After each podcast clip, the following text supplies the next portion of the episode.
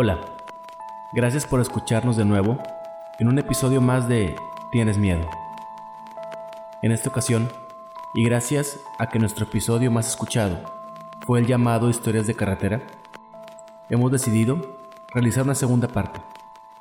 Y después de una larga investigación, encontramos las siguientes historias y testimonios sobre escalofriantes apariciones. Ahora, te contaré una historia. Historias de carretera, segunda parte. La carretera de los fantasmas. Así le llaman en Sevilla a la carretera A360, por sus leyendas sobre apariciones de fantasmas. Sin embargo, existen demasiados testimonios como para ignorar el hecho de que en esa carretera definitivamente existe actividad paranormal. De los relatos más impactantes están los siguientes testimonios de un mismo suceso. Estoy seguro que era entre las 3 y 4 de la tarde. No venía circulando con mucha atención, pues a esa hora no había mucho tráfico. Sin embargo, después de una pronunciada curva que capturó mi atención, apareció frente a mí un hombre, con un uniforme extraño, como viejo, haciéndome desesperadamente señales de alto, a lo cual yo rápidamente detuve el carro, quedándome a no menos de 5 metros de esa extraña figura. Quise ver su rostro, pero solo había oscuridad en él. Sin embargo, dejé de buscarle los ojos cuando una fila de niños con uniformes amarillos empezaron a aparecer detrás de él. No parecía que estuvieran desde el inicio de la calle. Simplemente iban apareciendo uno a uno, empezando por sus siluetas para después terminar de formarse, caminando despacio, tomados de la mano, sin voltear a verme. Repito, no se veía de dónde empezaba la línea. Simplemente empezaban a aparecer uno a uno. La figura seguía con los brazos extendidos frente a mí, mientras los niños paseaban de una forma espectral en una fila para ir desapareciendo al final de la carretera, cuando de pronto, de un segundo a otro, todo desapareció. Otro testimonio del mismo suceso es el siguiente.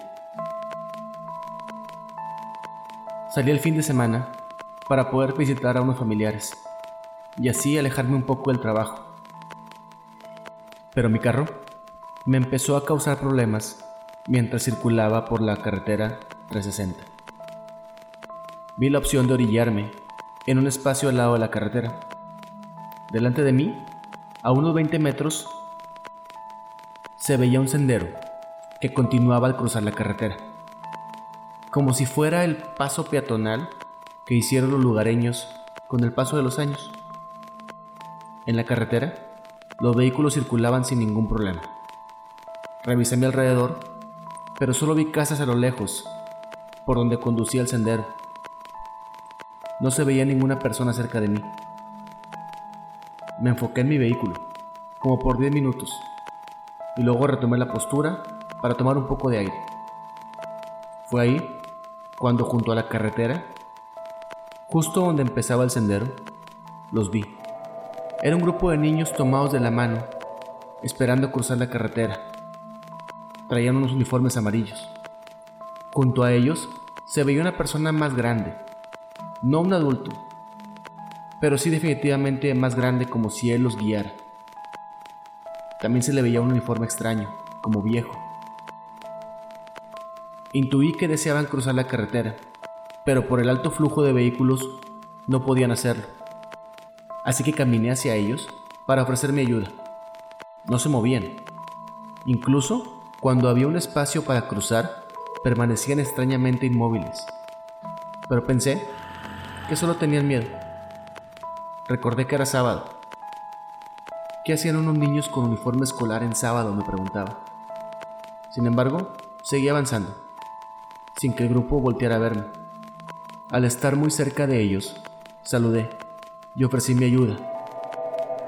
Sin embargo, no hubo reacción de los niños, que seguían tomados de la mano.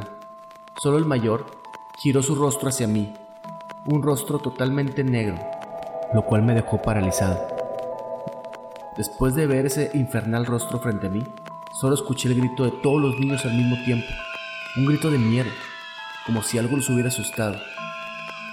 Y simplemente desaparecieron.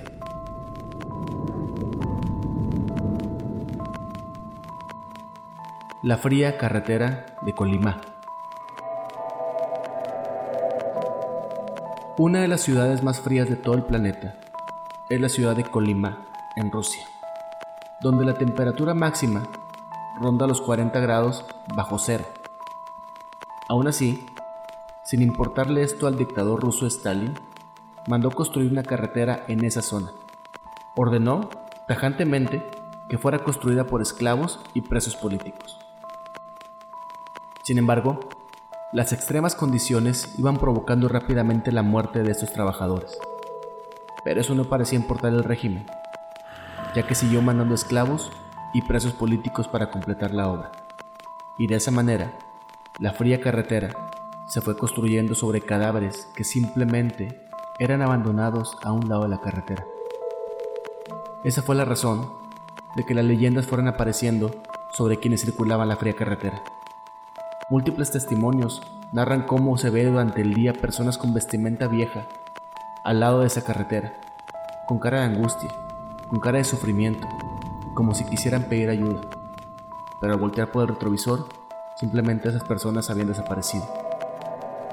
Para quienes conocen estas historias, y tienen el valor de detenerse, han logrado escuchar leves murmullos y sonidos de herramienta golpeando el piso, lamentos de los trabajadores que perdieron la vida en esta helada carretera. En México existe el famoso kilómetro 31 de la carretera México-Toluca, cuyas leyendas han sido tan impactantes que no solamente han llegado a la pantalla grande, sino que han viajado por todo el mundo. Sin embargo, fuera de la película que se logró hacer sobre estos fenómenos, las historias por sí mismas son por demás aterradoras, pues los testimonios son incontables. Hay quienes aseguran que después de vivir esta experiencia paranormal, quedas atada a ella de por vida, en tus pesadillas, si no es que la muerte te alcanza primero. Y las leyendas sobre esta carretera no surgen originalmente de accidentes ocurridos ahí, en esa gran curva del kilómetro 31.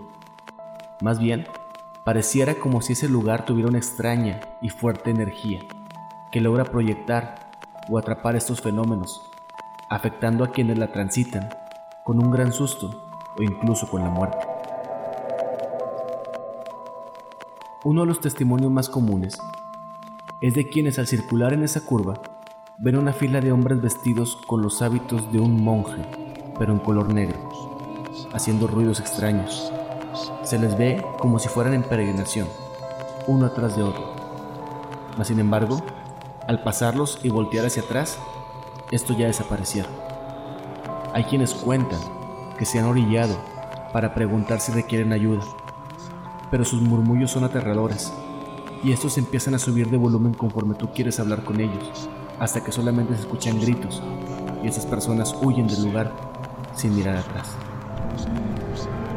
La mayor causa de accidentes en ese lugar, por lo regular, tiene la misma explicación.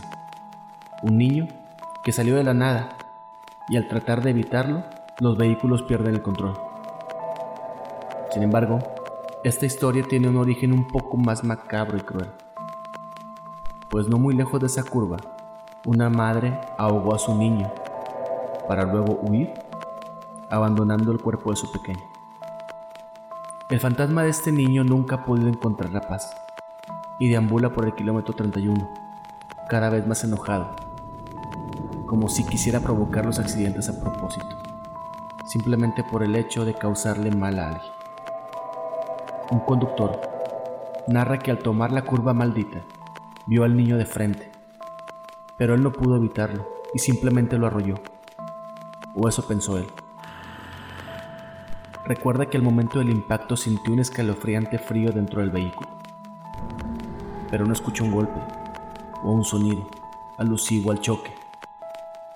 Sin embargo, orilló su vehículo, se bajó y miró para atrás sin lograr ver el cuerpo del pequeño tirado. Revisó frente a su vehículo y no vio rastros de abolladuras, de golpes o incluso de sangre. Pero al estar haciendo la revisión, escuchó unos tenues pasos cerca de su vehículo. Levantó la mirada y se dirigió hacia donde ocurrió el accidente. Escuchó la risa de un niño atrás de él y se volvió. Ahí estaba. Frente a él, el niño que hace un momento había arrollado estaba de pie. Se veía pálido, con unos penetrantes ojos rojos que lo miraban fijamente. El conductor se quedó paralizado. Solo vio cómo esta figura simplemente se desvaneció frente a sus ojos. Ahora, después de escuchar nuestra historia, dime, ¿tienes miedo? Escrito y narrado por Marcelo Cortés.